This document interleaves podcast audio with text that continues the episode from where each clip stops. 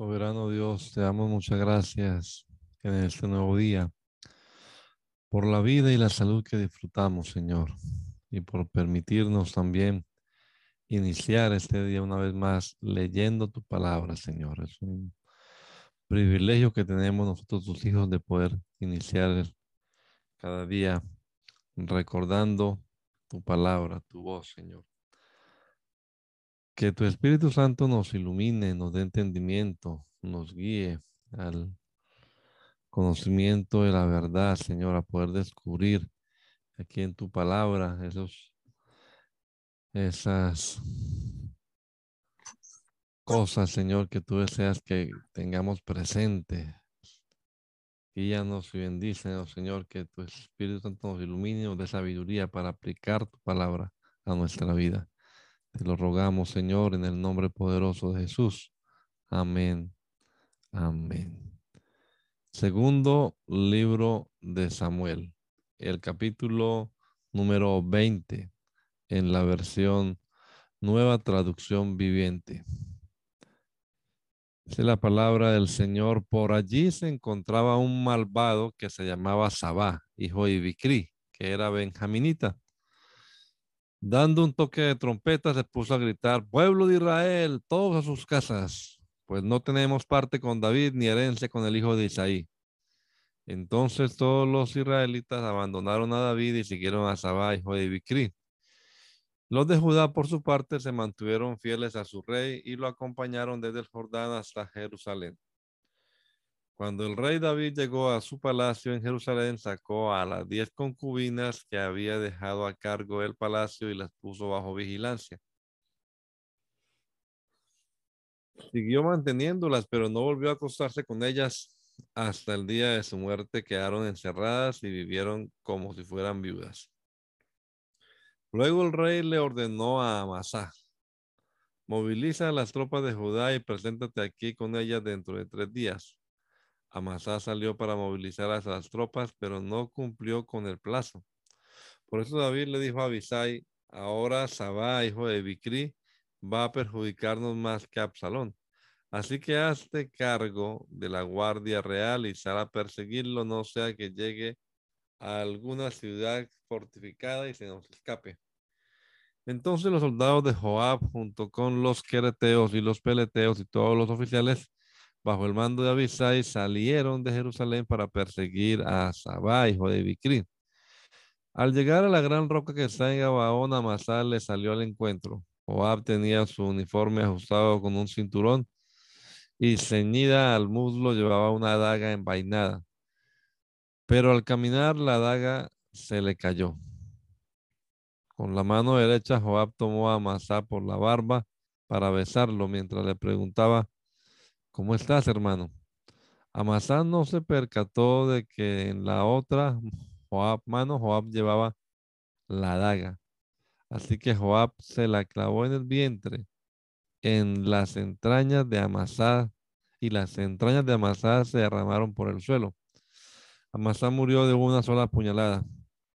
Luego Joab y su hermano Abisai persiguieron a Sabá, hijo de Bicri. Uno de los soldados de Joab, deteniéndose junto al cuerpo de Amasá, exclamó, todos los que estén a favor de Joab y que apoyen a David, sigan a Joab. Como el cuerpo de Amasá, bañado en sangre, había quedado en medio del camino, todas las tropas que pasaban se detenían para verlo. Cuando aquel soldado se dio cuenta de esto, retiró el cuerpo hacia el campo y lo cubrió con un manto. Luego de que Amasá fue apartado del camino, todas las tropas fueron con Joab a perseguir a Sabá, hijo de Bicri. Sabá recorrió todas las tribus de Israel hasta llegar a Abel Betmacá, y allí todos los del clan de Bicri se le unieron. Las tropas de Joab llegaron a la ciudad de Abel Betmacá y la sitiaron.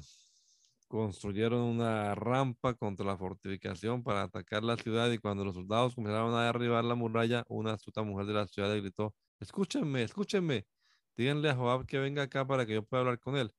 Entonces Joab se acercó. ¿Es usted Joab? Le preguntó la mujer. Así es. Entonces la mujer le dijo, ponga atención a las palabras de esta servidora suya. Te escucho, dijo Joab. Ella continuó, antiguamente cuando había alguna discusión la gente resolvía el asunto con este dicho, con este dicho. Vayan y pregunten en Abel. Nuestra ciudad es la más pacífica y fiel del país y muy importante en Israel. Usted, sin embargo, intenta arrasarla. ¿Por qué quiere destruir la heredad del Señor? Que Dios me libre, replicó Joab. Que Dios me libre de arrasarla y destruirla. Yo no he venido a eso, sino a capturar a ese hombre llamado Sabá, hijo de Bicri. Es de la sierra de Efraín y se ha sublevado contra el rey David. Si me lo entregan, me retiro de esta ciudad. Muy bien, respondió la mujer. Desde la muralla arrojemos, arrojaremos su cabeza. Y fue tal la astucia con la que la mujer habló con todo el pueblo que le cortaron la cabeza a Sabá, hijo de Bicri, y se la arrojaron a Joab. Entonces Joab hizo tocar la trompeta y todos los soldados se retiraron de la ciudad y regresaron a sus casas. Joab, por su parte, volvió a Jerusalén para ver al rey. Joab era general en jefe del ejército de Israel. Benaías, hijo de Joyadá, estaba al mando de los quereteos y los pereteos. Adonirán supervisaba el trabajo forzado.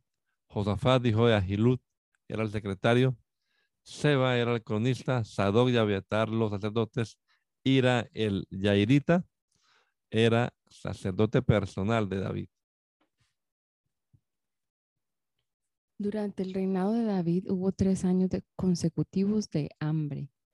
David le pidió ayuda al Señor y él le contestó, esto sucede porque Saúl y su sanguinaria familia asesinaron a los Gabaonitas. Los Gabaonitas no pertenecían a la nación de Israel, sino que eran un remanente de los amorreos. Los israelitas habían hecho un pacto con ellos, pero tanto, pero tanto era el celo de Saúl por Israel y Judá que trató de exterminarlos.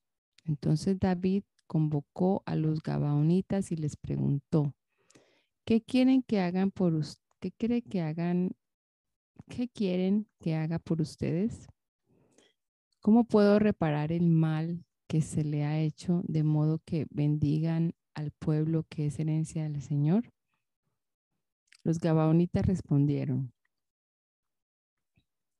no nos interesa el dinero de Saúl y de su familia, ni tampoco queremos que muera alguien en Israel. Entonces, ¿qué desean que haga por ustedes? Volvió a preguntar el rey. Saúl quiso destruirnos, contestaron ellos. Se propuso exterminarnos y nos expulsó de todo el territorio israelita. Por eso pedimos que se nos entreguen siete de los descendientes de Saúl a quien el Señor escogió para colgarlos en presencia del Señor en Gibea de Saúl. Se los entregaré, les prometió el rey. Sin embargo, por el juramento que David y Jonatán se habían hecho en presencia del Señor, el rey tuvo compasión de Mefiboset, que era hijo de Jonatán y nieto de Saúl pero mandó apresar a Armoni, Armoni y a Mefiboset, los dos hijos que Rispa, hija de Allá, había tenido con Saúl, y a los cinco hijos de, y a los cinco hijos que Merab, hija de Saúl, había tenido con Adriel, hijo de Barzilai, el Mejolatita. David se los entregó a los Gabaonitas y ellos los colgaron en un monte en presencia del Señor. Los siete murieron juntos, ajusticiados en los primeros días de la siega, cuando se comenzaba a recoger la cebada. Rispa, hija de Allá, tomó un saco y lo tendió para acostarse sobre la peña y allí se quedó desde el comienzo de la siega hasta que llegaron las lluvias. No permitía que las aves en el día ni las fieras en la noche tocaran los cadáveres.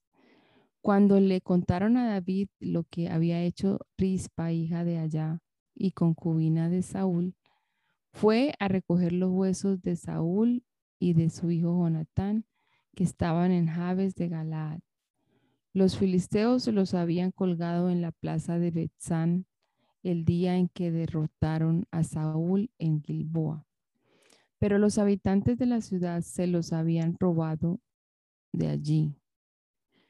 Así que David hizo lo que, que los trasladaran a Jerusalén y que recogieran también los huesos de los siete hombres que habían sido colgados.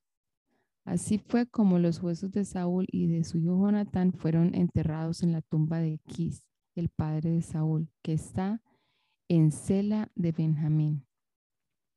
Todo se hizo en cumplimiento de las órdenes del rey y después de eso Dios tuvo piedad del país.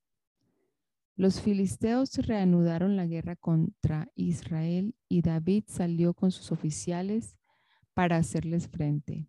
Pero David se quedó agotado, así que intentó matarlo un gigante llamado Isbe, Isbibenob, que iba armado con una espada nueva y una lanza de bronce que pesaba más de tres kilos. Sin embargo, Abisai, hijo de Sarbia, fue en su ayuda e hirió al filisteo y lo mató. Allí los soldados de David le hicieron este juramento. Nunca más saldrá su majestad con nosotros a la batalla, no sea que alguien lo mate y se apague la lámpara de Israel. Algún tiempo después hubo en Gob otra batalla con los filisteos y en esa ocasión Sibekai, el Husartita, mató al gigante Sab. En una tercera batalla que también se libró en Gob, el Hanán, hijo de Yaré, Oregín, oriundo de Belén, mató a Goliat, el Gitita, cuya lanza tenía un asta tan grande como el rodillo de un telar. Hubo una batalla más en Gat. Allí había otro gigante, un hombre altísimo que tenía 24 dedos, seis en cada mano y seis en cada pie. Este se puso a desafiar a los israelitas, pero Jonatán, hijo de Simá, que era hermano de David, lo mató. Esos cuatro gigantes, que eran descendientes de Rafa el Gitita, cayeron a manos de David y de sus oficiales. David dedicó al Señor la letra de esta canción cuando el Señor lo libró de Saúl y de todos sus enemigos. Dijo así, el Señor es mi roca, mi amparo, mi libertador. Es mi Dios el peñasco en que me refugio. Es mi escudo, el poder que me salva, mi más alto escondite. Él es mi protector y mi Salvador. Tú me salvaste de la violencia. Invoco al Señor que es digno de alabanza y quedo a salvo en mis enemigos. Las olas de la muerte me envolvieron, los torrentes destructores me abrumaron. Me enredaron los lazos del sepulcro y me encontré ante las trampas de la muerte. En mi angustia invoqué al Señor, llamé a mi Dios y él me escuchó desde su templo, mi clamor llegó a sus oídos. La tierra tembló, se estremeció, se sacudieron los cimientos de los cielos, se tambalearon a causa de su enojo. Por la nariz echaba humo, por la boca fuego consumidor, lanzaba carbones encendidos. Rasgando el cielo descendió, pisando sobre oscuros nubarrones. Montando sobre un querubín, surcó los cielos y se remontó sobre las alas del viento. De las tinieblas y de los cargados nubarrones hizo pabellones que lo rodeaban. De su radiante presencia brotaron carbones encendidos. Desde el cielo se oyó el trueno del Señor, resonó la voz del Altísimo.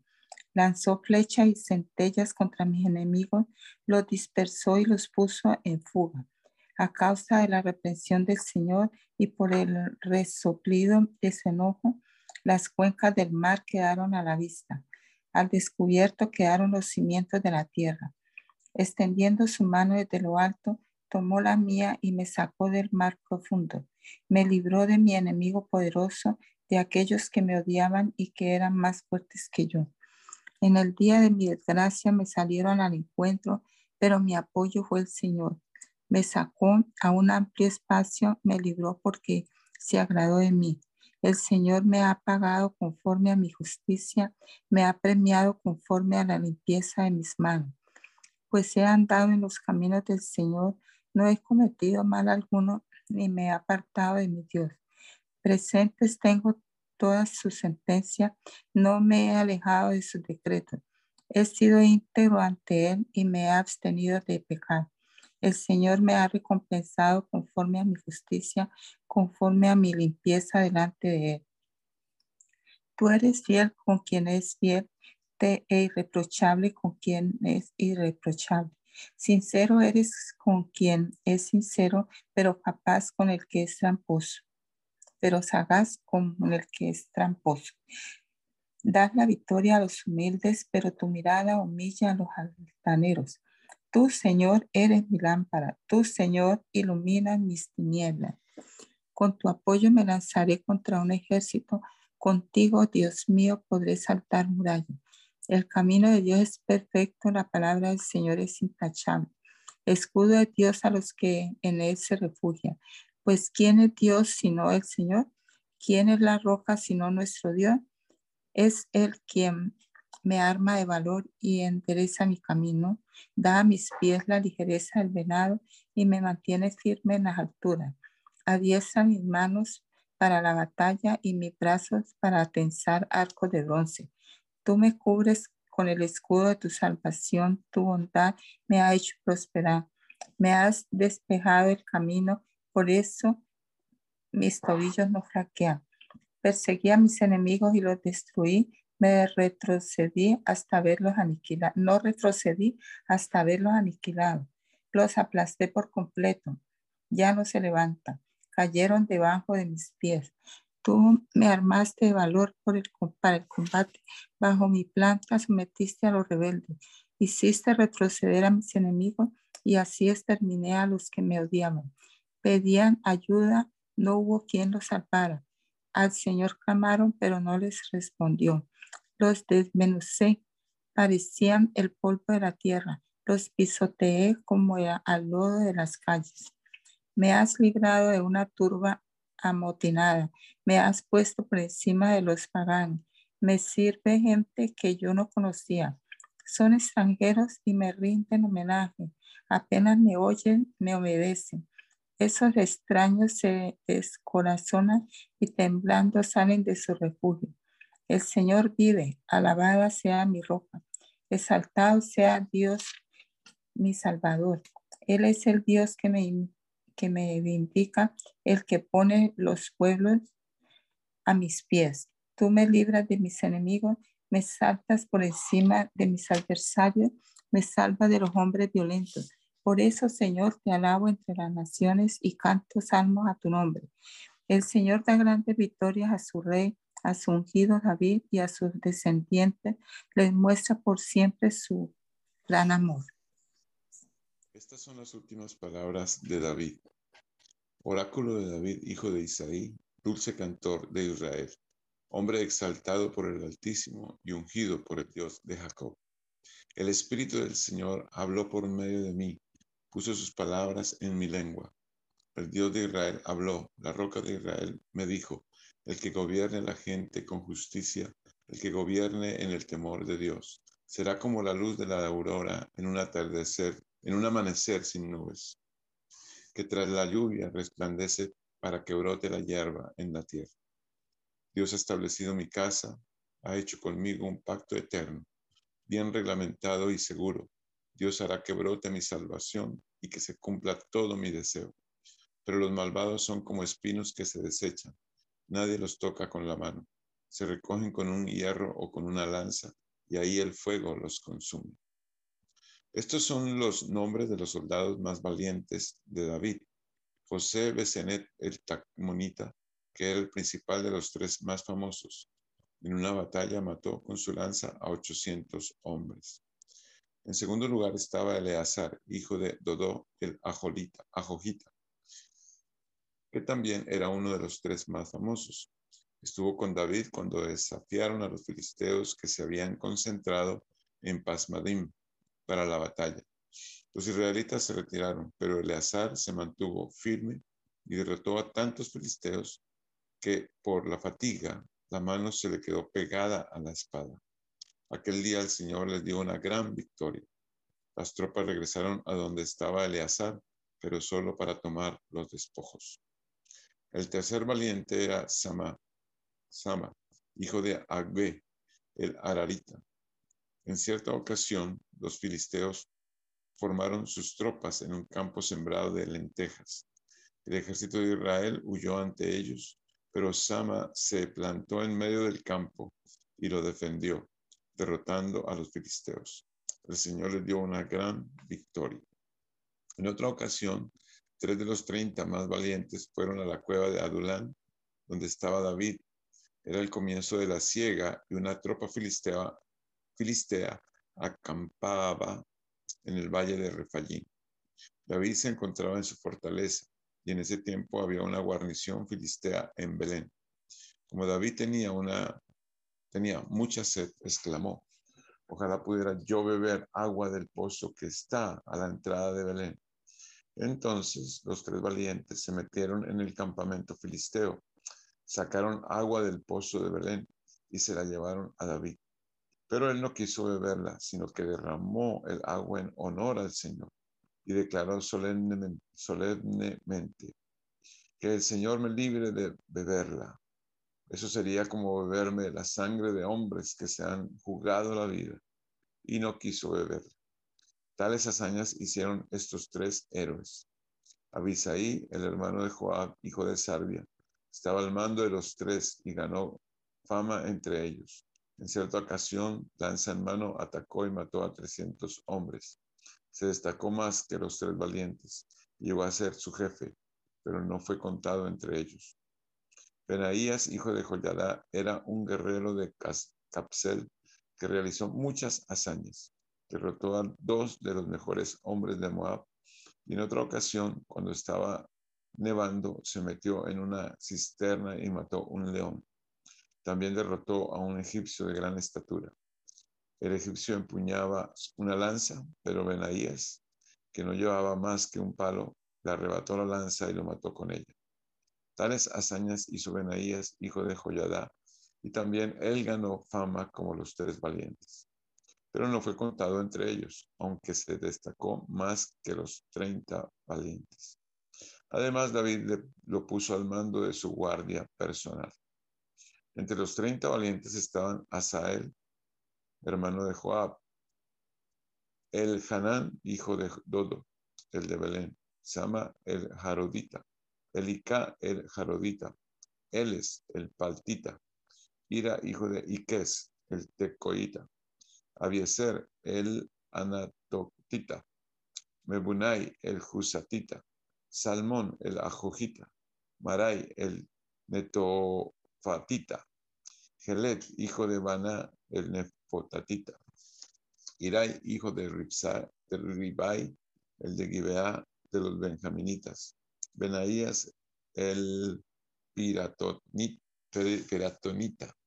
Idai el de los amoyos, arroyos perdón, de gas, Abí Abdón el arabatita, Asmaver el bajurinita, Elijaba el salbonita, los hijos de Jasén, Jonatán, hijo de Sama de Arrarita, Abiyán, hijo de Sarar el Ararita, el Elifelet, hijo de Ahasbai el Macateo, Elián, hijo de Agitofel, el Gilonita, Esro, el de Carmel, Parai, el Arbita, Igal, hijo de Natán, el de Soba, el hijo de Agri, Selec, el Amonita, Hararai, el Berotita, que fue escudero de Joab, hijo de Sarvi, Ira el Itrita, Gareb el Itrita y Urias el Itita. En total fueron 37. Una vez más la ira del Señor se encendió contra Israel, así que el Señor incitó a David contra el pueblo al decirle, haz un censo de Israel y de Judá. Entonces el rey les ordenó a Joab y a los capitanes del ejército que lo acompañaban, vayan por todas las tribus de Israel, desde Dan hasta Berseba, y hagan un censo militar para que yo sepa cuántos pueden servir en el ejército. Joab le respondió, que el Señor su Dios multiplique cien veces las tropas de su majestad y le permita llegar a verlo con sus propios ojos. Pero que lleva a su majestad a hacer tal cosa. Sin embargo, la orden del rey prevaleció sobre la opinión de Joab y de los capitanes del ejército. De modo que salieron de su audiencia con el rey para llevar a cabo el censo militar de Israel. Cruzaron el Jordán y acamparon cerca de Aroer, el sur, al sur del pueblo que está en el valle, después de lo cual siguieron hacia Gad y Hazer. Fueron por Galaab y el territorio de Tachtin, Hotzi, hasta llegar a Dan Haan y a los alrededores de Sidón. Siguieron hacia la fortaleza de Tiro y recorrieron todas, las ciudades de los hebeos y de los cananeos. Finalmente llegaron a Berseba en el Negev de Judá. Al cabo de nueve meses y veinte días y después de haber recorrido todo el país, regresaron a Jerusalén. Joab le entregó al rey los resultados del censo militar. En Israel había 800 mil hombres que podían servir en el ejército y en Judá 500 mil. Entonces le remordió a David la conciencia por haber realizado este censo militar y le dijo al Señor, he cometido un pecado muy grave, he actuado como un necio. Yo te ruego, Señor, que perdones la maldad de tu siervo. Por la mañana antes de que el rey se levantara, la palabra del Señor vino el profeta Gad, vidente de David, y le dio este mensaje. Ve a decirle a David, así dice el Señor, te doy a escoger entre estos tres castigos, dime cuál de ellos quieres que te imponga. Entonces Gad fue a ver a David y le preguntó, ¿qué prefieres? Que vengan tres años de hambre en el país o que tus enemigos te persigan durante tres meses y tengas que huir de ellos o que el país sufra tres días de peste? Piénsalo bien y dime qué debo responderle al que me ha enviado. Estoy entre la espada y la pared, respondió David, pero es mejor que caigamos en las manos del Señor que yo caiga en las manos de los hombres. Por lo tanto, el Señor mandó contra Israel una peste que duró desde esa mañana hasta el tiempo señalado. Y en todo el país, desde Dan hasta Berseba, murieron 70 mil personas. Entonces el ángel del Señor, que estaba junto a la parcela de Araúna, el Jebuseo, extendió su mano hacia Jerusalén para destruirla. Pero el Señor se arrepintió del castigo que había enviado Basta, le dijo al ángel que estaba hiriendo al pueblo. Detén tu mano. David, al ver que el ángel destruía a la gente, oró al Señor. ¿Qué culpa tienen esas ovejas? Soy yo el que ha pecado. Soy yo el que ha hecho mal. Descarga tu mano sobre mí y sobre mi familia. Ese mismo día Gad volvió a donde estaba David y le dijo, sube y construye un altar al Señor en la parcela de Araúna, el Jebuseo. David se puso en camino tal como el Señor se lo había ordenado por medio de Gad. Araúna se asomó y al ver al rey y a sus oficiales que se acercaban, salió y rostro en tierra se postró ante él. Su majestad, dijo Araúna, ¿a qué debo el honor de su visita? Quiero comprarte la parcela, respondió David, y construir un altar al Señor para que tenga la plaga que está afligiendo al pueblo. Tome su majestad y presente como ofrenda lo que mejor le parezca. Aquí hay bueyes para el holocausto y también hay trillos y yuntas que usted puede usar como leña. Todo esto lo doy a usted, que el Señor su Dios vea a su majestad con agrado. Pero el rey le respondió a Araúna, esto no puede ser. No voy a ofrecer al Señor mi Dios holocaustos que nada me cuesten. Te, te lo compraré todo por su justo precio. Fue así como David compró la parcela y los bueyes por 50 monedas de plata y allí construyó un altar al Señor y ofreció holocaustos y sacrificios de comunión. Entonces el Señor tuvo piedad del país y se detuvo la plaga que estaba afligiendo a Israel. Primer libro de los reyes. El rey David era ya tan anciano y tan entrado en años que por más que los que lo abrigaran, no conseguía entrar en calor. Por eso sus servidores le dijeron, busquemos a una joven soltera para que atienda a su majestad y lo cuide, y se acueste a su lado para darle calor. Así que fueron por todo Israel en busca de una muchacha hermosa y encontraron a una tsunamita llamada Abisag y se la llevaron al rey. La muchacha era realmente muy hermosa y se dedicó a cuidar y a servir al rey, aunque el rey nunca tuvo relaciones sexuales con ella. Adonías, cuya madre fue Hagwit, se llenó de ambición y dijo, yo voy a ser rey.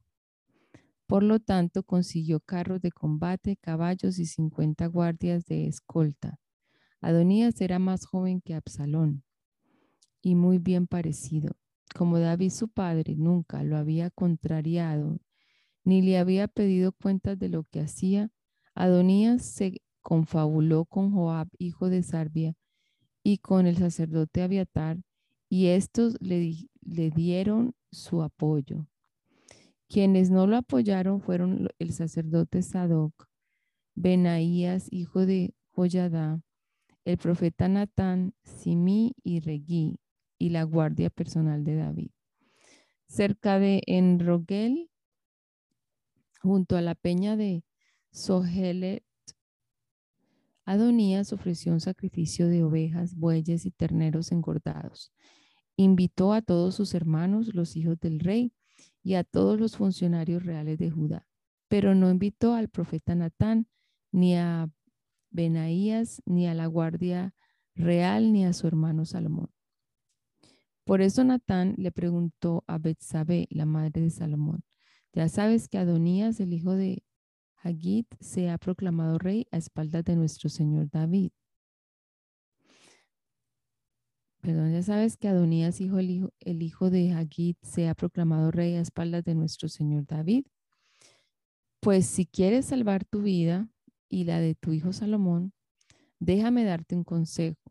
Ve a presentarte ante el rey David y dile, ¿Acaso no le había jurado su majestad a esta servidora suya que mi hijo Salomón lo sucedería en el trono? ¿Cómo es que ahora el rey es Adonías? Mientras tú estés allí hablando con el rey, yo entraré para confirmar tus palabras. Betsabé se dirigió entonces a la habitación del rey. Como éste ya era muy anciano, lo atendía Abisag la tsunamita.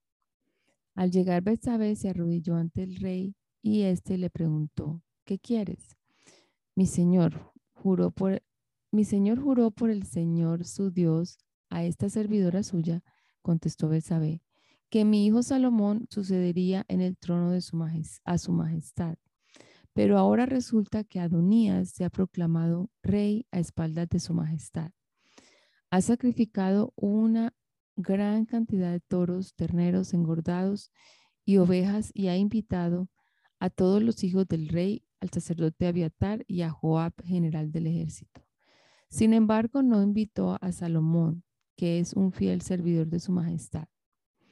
Mi señor y rey, todo Israel está a la expectativa y quiere que usted le diga quién lo sucederá en el trono.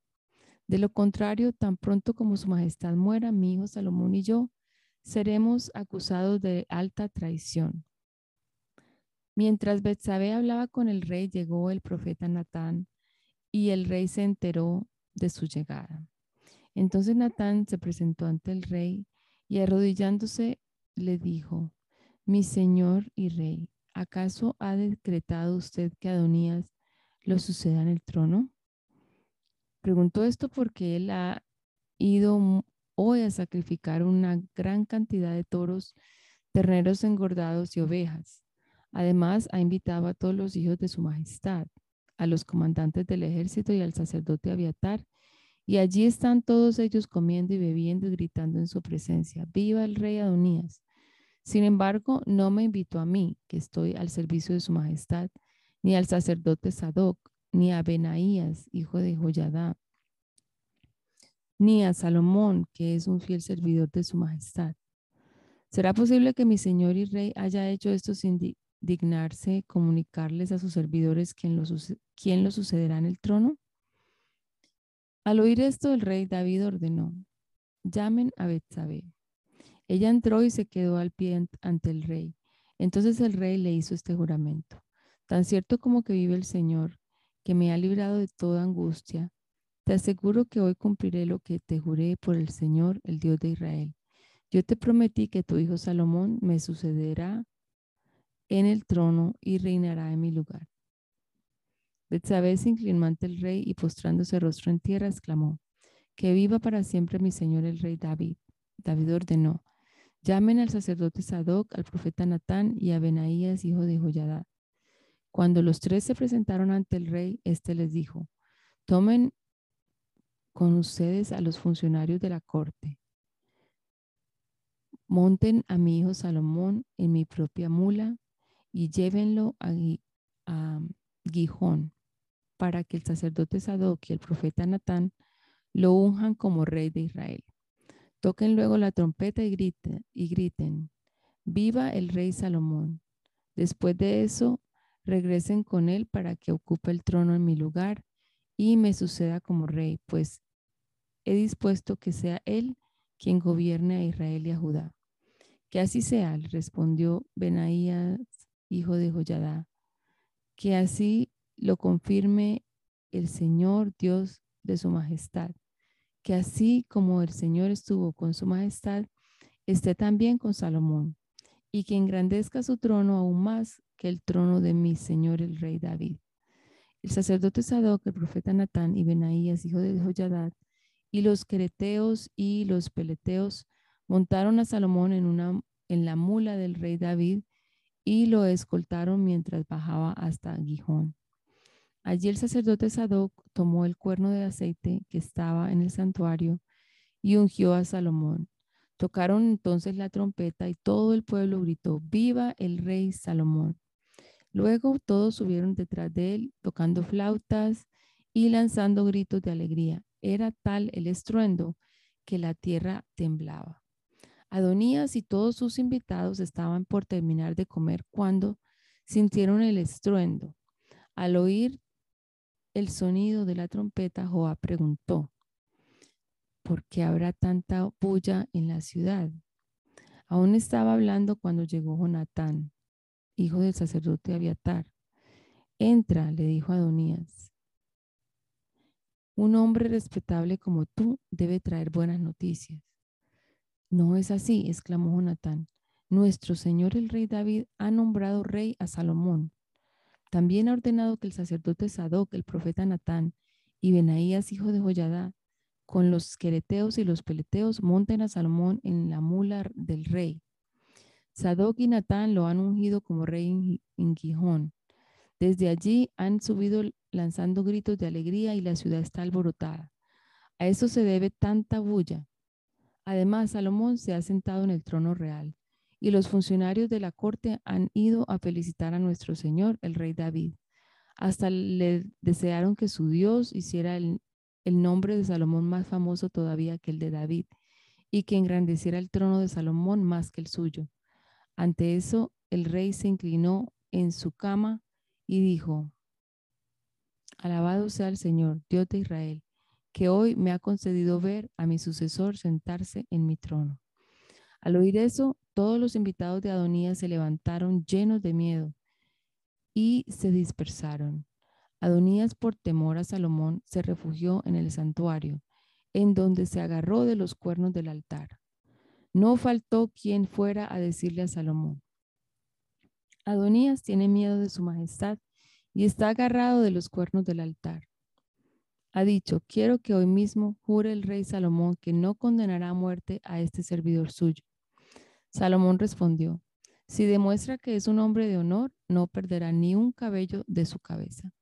Pero si, le, si se le sorprende en alguna maldad, será condenado a muerte. Acto seguido, el rey Salomón mandó que lo trajeran. Cuando Adonías llegó, se inclinó ante el rey Salomón y éste le ordenó que se fuera a su casa. David ya estaba próximo a morir, así que le dio estas instrucciones a su hijo Salomón. Según el destino que a todos nos espera, pronto partiré de este mundo. Cobra ánimo y pórtate como hombre. Cumple los mandatos del Señor tu Dios, sigue sus sendas y obedece sus decretos, mandamientos, leyes y preceptos, los cuales están escritos en la ley de Moisés. Así prosperarás en todo lo que hagas y por donde quiera que vayas, y el Señor cumplirá esta promesa que me hizo. Si tus descendientes cuidan su conducta y me son fieles con todo el alma y de todo corazón, nunca faltará un sucesor tuyo en el trono de Israel. Ahora bien, tú mismo sabes que Joab, hijo de Sarvia, derramó sangre en tiempo de paz como si estuviera en guerra y mató a Abner, hijo de Ner, y a Amasá, hijo de Jeter, los dos comandantes de los ejércitos israelitas, manchándose así de sangre las manos. Por tanto, usa la cabeza y no lo deje llegar a viejo y morir en paz.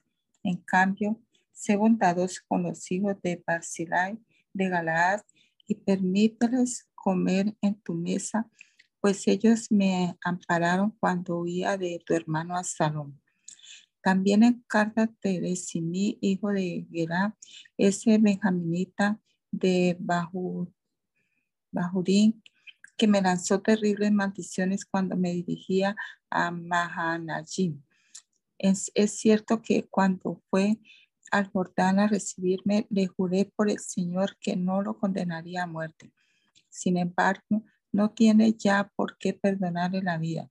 Tú eres inteligente y sabrás qué hacer con él aunque ya está viejo, hazlo sufrir una muerte sangrienta. David murió y fue sepultado en la ciudad que lleva su nombre. Había reinado siete años en Hebrón y treinta y tres en Jerusalén, así que en total reinó en Israel cuarenta años. Lo sucedió en el trono su hijo Salomón y así se, consolidó firmemente su reino. Adonías hijo de Jaquir, fue a ver a Besabé, madre de Salomón, y de Besabé le preguntó, ¿tienes en son de paz? Sí, respondió él, tengo algo que comunicarle. Habla, contestó ella. Como usted sabe, dijo Adonía, el reino me pertenecía y todos los israelitas esperaban que yo llegara a ser rey. Pero ahora el reino ha pasado a mi hermano, que lo ha recibido por voluntad del Señor. Pues bien, tengo una petición que hacerle y espero que me la conceda. Continúa, dijo ella. Por favor, pídale usted al rey Salomón que me dé como esposa, pues como esposa a Abisaba, avisar las manitas. A usted no se lo negará. Muy bien, contestó Isabel. Le hablaré al rey en tu favor. Besabé fue a ver al rey Salomón para interceder en favor de Adonía. El rey se puso de pie para recibirla y se inclinó ante ella. Luego se sentó en su trono y mandó que pusieran otro trono para su madre. Y ella se sentó a la derecha del rey. Quiero pedirte un pequeño favor, dijo ella. Te ruego que no me lo niegue. Dime de qué se trata, madre mía. A ti no puedo negarte nada. Ella continuó. Concede a tu hermano Adonías casarse con Abisacta Tsunamita. Pero, ¿cómo puedes pedirme semejante cosa? Respondió el rey a su madre. Es mi hermano mayor y cuenta con el apoyo del sacerdote Abiatar y de Joab, hijo de Salve. Realmente me estás pidiendo que le sea el trono. Dicho esto, el rey Salomón juró por el Señor que Dios me castigue sin piedad si no hago que, si no hago que Adonías pague con su vida por esa petición. El Señor me ha establecido firmemente en el trono de mi Padre y conforme a su promesa me ha dado una dinastía. Por tanto, tan cierto como que Él vive, juro que hoy mismo Adonías morirá. Enseguida el rey Salomón le dio a Benaías, hijo de Joyadá, la orden de matar a Adonías. Al sacerdote Abiatar, el rey mismo le ordenó, regresa a tus tierras en Anatot. Merece la muerte, pero por el momento no voy a quitarte la vida, pues compartiste con David, mi padre, todas sus penurias y en su presencia llevaste el arca al Señor omnipotente. Fue así como al destruir Salomón a Abiatar del sacerdocio del Señor se cumplió la palabra que el Señor había pronunciado en Silo contra la familia de Eli. Joab había conspirado con Adonías, aunque no con Absalón, así que al oír que Adonías había muerto, fue a refugiarse en el santuario del Señor, agarrándose de los cuernos del altar. Cuando le dieron a Salomón, cuando le dijeron a Salomón que Joab había huido al santuario y que estaba junto al altar, el rey le ordenó a Benaías, hijo de Joyada, que fuera a matar. Benaías fue al santuario del Señor y le dijo a Joab, el rey te ordena que salga. No, respondió Joab, de aquí solo me sacarán muerto. Benaías fue y le contó al rey lo que había dicho Joab. Pues dale gusto, ordenó el rey, mátalo y entierra. De ese modo me absolverás a mí y a mi familia de la sangre inocente que derramó Joab. El Señor hará recaer sobre su cabeza la sangre que derramó, porque a espaldas de mi padre atacó Joab a Amner, hijo de Ned, que era comandante del ejército de Israel, y a Masá, hijo de Jeter, que era comandante del ejército de Judá. Así mató a filo de espada a dos hombres que eran mejores y más justos que él que la culpa de esas muertes recaiga para siempre sobre la cabeza de Joab y de sus descendientes. Pero que la paz del Señor esté por siempre con David y su descendiente y con su linaje y su trono. Benaía, hijo de Joyadá, fue y mató a Joab e hizo que lo sepultaran en su hacienda de la estepa. Entonces el rey puso a Benaía, hijo de Joyadá, sobre el ejército en lugar de Joab y al sacerdote Sadoc lo puso en lugar de Abiatar. Luego mandó llamar a Simí y le dijo, construyete una casa en Jerusalén y quédate allí. No salgas a ninguna parte, porque el día que salgas y cruces el arroyo de Cedrón, podrás darte por muerto, y la culpa será tuya. De acuerdo, le respondió Simí al rey. Yo estoy para servir a su majestad y acataré sus órdenes. Simí permaneció en Jerusalén por un buen tiempo, pero tres años más tarde dos de sus esclavos escaparon a Gad, donde reinaba Aquis, hijo de Macá. Cuando le avisaron a Simí que sus esclavos estaban en Gad, aparejó su asno y se fue allá a buscarlos y traerlos de vuelta. Al oír Salomón que Simí había ido de Jerusalén a Gad y había regresado, lo mandó llamar y le dijo, yo te hice jurar por el Señor y te advertí. El día que salgas a cualquier lugar podrás darte por muerto. Y tú dijiste que estabas de acuerdo y que obedecería. ¿Por qué pues no cumpliste con tu juramento al Señor ni obedeciste la orden que te di? El rey también le dijo así, tú bien sabes cuánto daño le hiciste a mi padre David. Ahora el Señor se vengará de ti por tu maldad. En cambio, yo, yo, en cambio, yo seré bendecido y el trono de David permanecerá firme para siempre en presencia del Señor. Acto seguido, el rey le dio la orden a Benaías, hijo de Joyadá, y este buey mató a Simí. Así se consolidó el reino en manos de Salomón.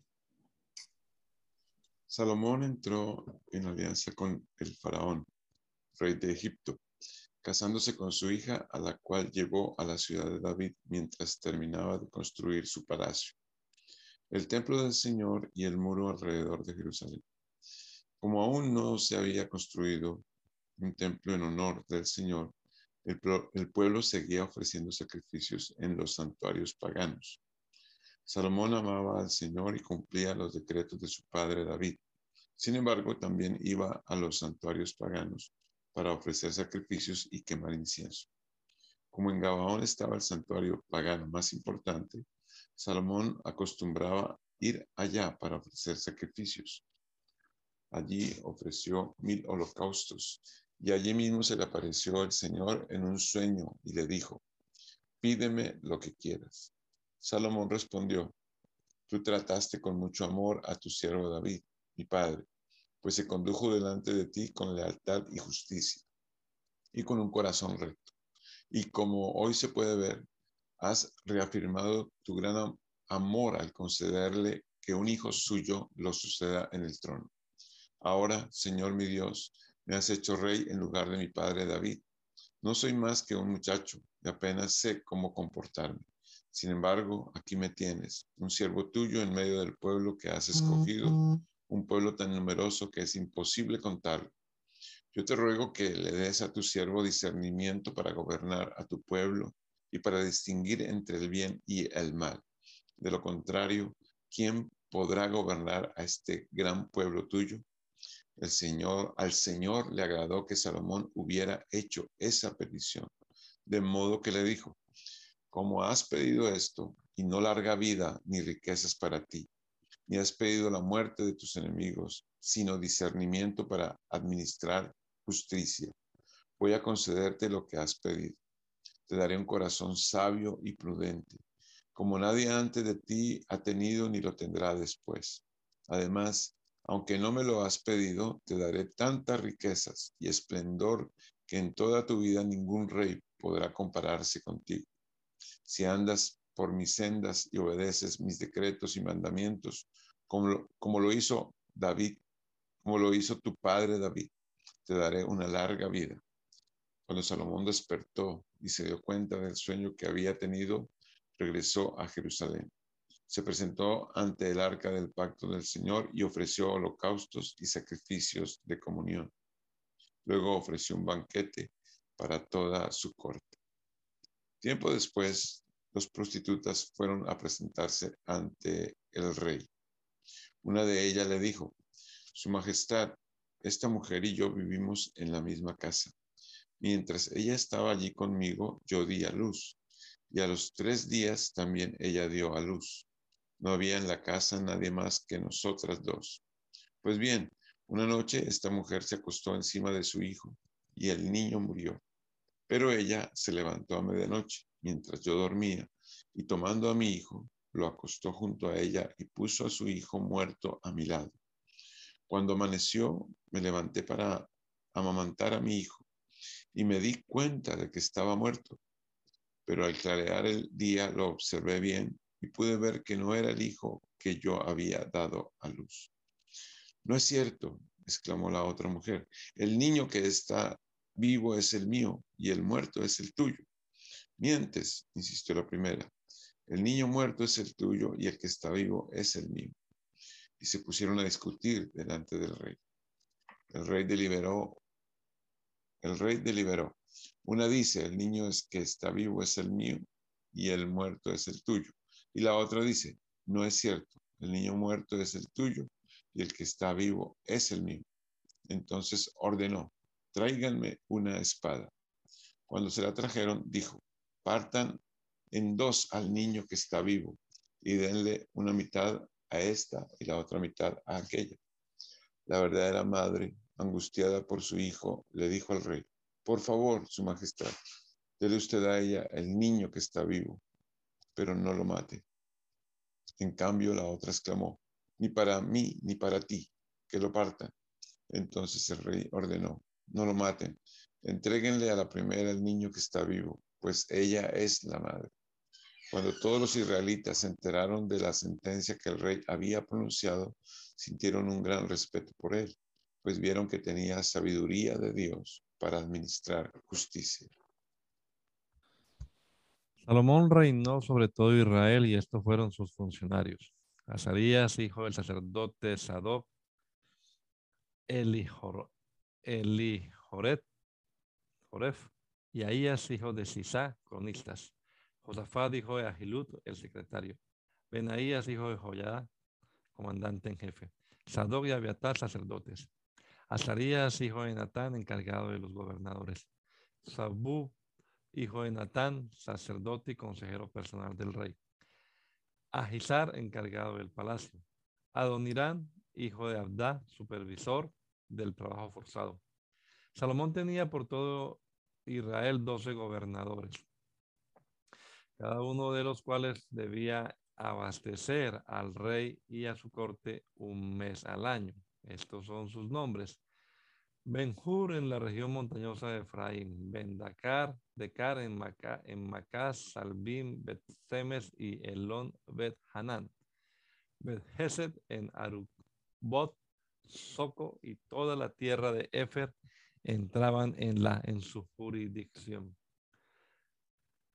Ben Abinadad en Nafordor. La esposa de Ben Abinadad fue Tafat, hija de Salomón.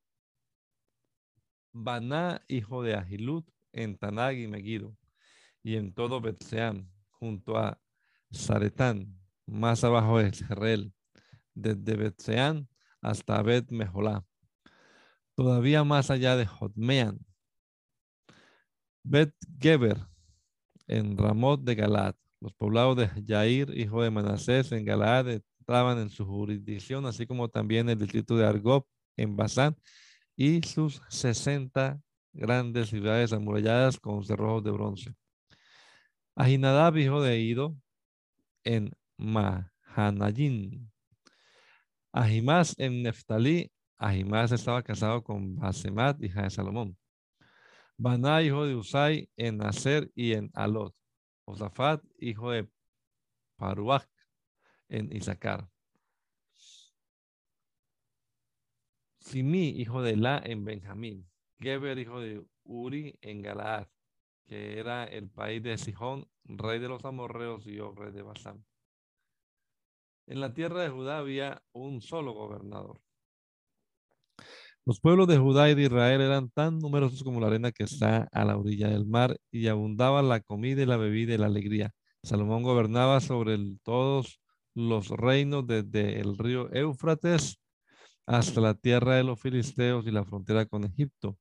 Mientras Salomón vivió, todos estos países fueron sus vasallos tributarios. La provisión diaria de Salomón eran 6.600 litros de flor de harina y 13.200 litros de harina 10 bueyes engordados y 20 de pastoreo, 100 ovejas, así como venados, gacelas, corzos y aves de corral. El dominio de Salomón se extendía sobre todos los reinos al oeste del río Éufrates, desde Tifsa hasta Gaza, y disfrutaban de paz en todas sus fronteras. Durante el reinado de Salomón, todos los habitantes de Judá y de Israel y desde Dan hasta Berseba vivieron seguros bajo su propia parra y su propia higuera. Salomón tenía doce mil caballos, cuatro mil establos para los caballos de sus dos, de sus carros de combate. Los gobernadores, cada uno eh, en su mes, abastecían al rey Salomón y a todos los que se sentaban a su mesa y se ocupaban de lo y se ocupaban de que no le faltara nada. Además, llevaban a los lugares indicados sus cuotas de cebada y de paja para los caballos de tiro y para el resto de la caballería. Dios le dio a Salomón sabiduría e inteligencia extraordinarias. Sus conocimientos eran tan vastos como la arena que está a la orilla del mar. Sobrepasó en sabiduría a todos los sabios del oriente y de Egipto. En efecto, fue más sabio que nadie, más que Tanel Esraíta y más que Man, Calcot y Dardá, los hijos de Mahol. Por eso la fama de Salomón se difundió por todas las naciones vecinas compuso tres mil proverbios y mil cinco canciones, disertó acerca de las plantas, desde el cedro del Líbano hasta el hisopo que crece en los muros. También enseñó acerca de las bestias, las aves, los reptiles y los peces. Los reyes de todas las naciones del mundo que se enteraron de la sabiduría de Salomón enviaron a sus representantes para que lo escucharan. El rey Hiram de Tiro siempre había tenido buenas relaciones con David, así que al saber que Salomón había sido ungido para suceder en el trono a su padre David, le mandó una embajada. En respuesta, Salomón le envió este mensaje. Tú bien sabes que debido a las guerras en que mi padre David se vio envuelto, no, no le fue posible construir un templo en honor al Señor del Señor su Dios. Tuvo que esperar hasta que el Señor sometiera a sus enemigos bajo su dominio. Pues bien, ahora el Señor mi Dios me ha dado paz por todas partes, de modo que no me amenazan ni adversarios ni calamidades. Por lo tanto, me propongo construir un templo en honor del Señor mi Dios, pues Él le, le prometió a mi padre David, tu hijo, a quien pondré en el trono como sucesor tuyo, construirá el templo en mi honor. Ahora pues ordena que se talen para mí cedros del Líbano. Mis obreros trabajarán con los tuyos y yo te pagaré el salario que determines para tus obreros. Tú sabes que no hay entre nosotros quien sepa talar madera tan bien como los sidonios. Cuando Irán oyó el mensaje de Salomón, se alegró mucho y dijo, alabado sea hoy el Señor, porque le ha dado a David un hijo sabio para gobernar a esta gran nación. Entonces Irán envió a Salomón este mensaje. He recibido tu petición. Yo te proporcionaré toda la madera de cedro y de pino que quieras. Mis obreros la transportarán desde el Líbano hasta el mar. Allí haré que la aten en forma de balsas para, llevarla flotando hasta donde me indiques. Y allí se desatará para que la recojas. Tú por tu parte tendrás a bien proporcionarle alimento a mi corte. Así que Irán le proveía a Salomón toda la madera de cedro y de pino que éste deseaba, y Salomón por su parte año tras año le entregaba a Irán como alimento para su corte veinte mil cargas de trigo y veinte mil medidas de aceite de oliva. El Señor, cumpliendo su palabra, le dio sabiduría a Salomón. Irán y Salomón hicieron un tratado y hubo paz entre ellos. El rey Salomón impuso trabajo forzado y reclutó a treinta mil obreros de todo Israel. Los envió al Líbano en relevos de diez mil al mes, en relevos de diez mil al mes, de modo que pasaban un mes en el Líbano y dos meses en su casa. La supervisión del trabajo forzado estaba a cargo de Adonirán. Salomón tenía en las montañas setenta mil cargadores y ochenta mil canteros. Había además tres mil trescientos capataces que estaban al frente de la obra y dirigían a los trabajadores. Para echar los cimientos del templo, el rey mandó que sacaran de la cantera grandes bloques de piedra de la mejor calidad. Los obreros de Salomón e Irán, junto con los que habían llegado de Gebal, tallaron la madera y labraron la piedra para la construcción del templo. Salomón comenzó a construir el templo del Señor en el cuarto año de su reinado en Israel, en el mes de Sif, que es el mes segundo.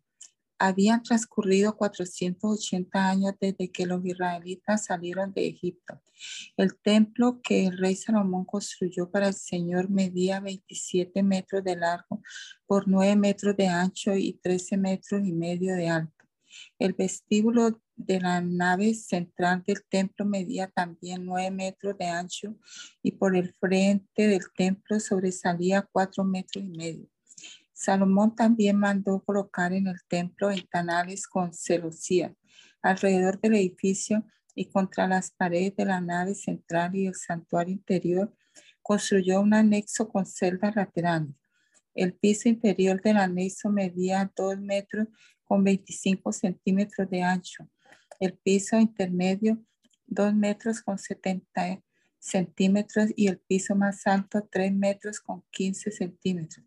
Salomón había mandado hacer salientes en el exterior del templo para que las vigas no se empotraran en la pared misma. En la construcción del templo solo se emplearon piedras de cantera ya labradas, así que durante las obras no se oyó el ruido de martillo, ni de piquetas, ni de ninguna otra herramienta. La entrada al piso inferior se hallaba en el lado sur del templo una escalera de caracol conducía al nivel intermedio y a la planta alta. Salomón terminó de construir el templo techándolo con, con vigas y tablones de cedro. A lo largo del templo construyó el anexo, el cual tenía una altura de 2 metros con 25 centímetros y quedaba unido a la pared del templo por medio de vigas de cedro. La palabra del Señor vino a Salomón y le dio este mensaje. Ya que estás construyendo este templo, quiero decirte que si andas según mis decretos y obedeces mis leyes y todos mis mandamientos, yo cumpliré por medio de ti la promesa que le hice a tu padre David. Entonces viviré entre los israelitas y no abandonaré a mi pueblo Israel. Cuando Salomón terminó de construir la estructura del templo, revisó las paredes interiores con tablas de cedro, artesonándolas desde el piso hasta el techo. El piso lo recubrió con tablones de pino. En el santuario interior, al fondo del templo, acondicionó el lugar santísimo, recubriendo el espacio de nueve metros con tablas de cedro desde el piso hasta el techo. Junto al lugar santísimo estaba la nave central, la cual medía 18 metros de largo. El interior del templo lo recubrió de cedro tallado con figuras de calabaza y flores abiertas. No se veía una sola piedra, pues todo era de cedro. Salomón dispuso el lugar santísimo del templo solo para que se colocara allí el arca del pacto del Señor. El interior de este santuario, que medía nueve metros de largo por nueve metros de alto, lo recubrió de oro puro y también recubrió de cedro el altar. Además, Salomón recubrió de oro puro el interior del templo y tendió cadenas de oro a lo largo del frente del lugar santísimo, el cual estaba recubierto de oro. En efecto, recubrió de oro todo el santuario interior y asimismo el altar que estaba delante de éste. Salomón mandó esculpir para el santuario interior dos querubines de madera de, olivo, cada uno de los cuales medía cuatro metros y medio de altura. De una punta a otra, las alas extendidas del primer querubín medían cuatro metros y medio, es decir, cada una de las alas medía dos metros y 25 centímetros. Las del segundo querubín también medían cuatro metros y medio, pues los dos eran idénticos en tamaño y forma. Cada querubín medía cuatro metros y medio de altura.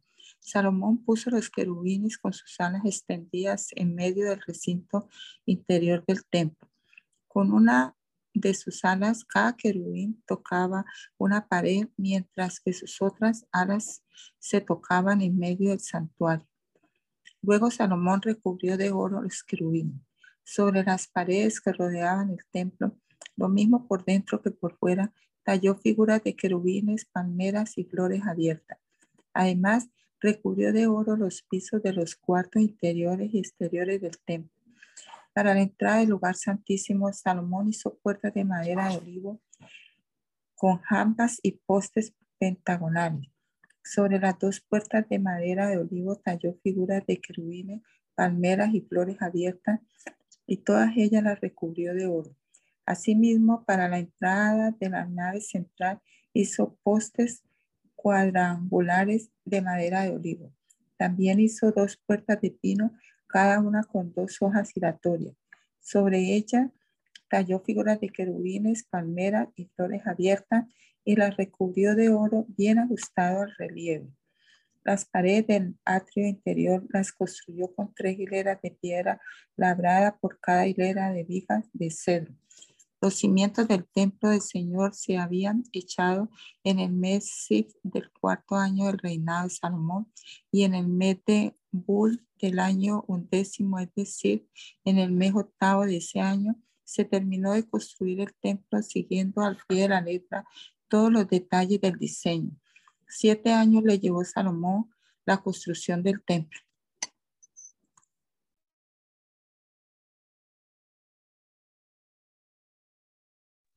Señor Jesús, te damos gracias por este tiempo que nos has permitido leer tu palabra y nos ponemos en tus manos para el resto de actividades del día, Señor.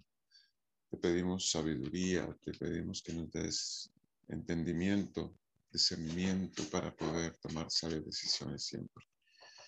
Oh Dios mío, permítenos contribuir en el establecimiento y ensanchamiento de tu reino. Bendice cada uno de mis hermanos, que han participado o estamos participando en este proyecto.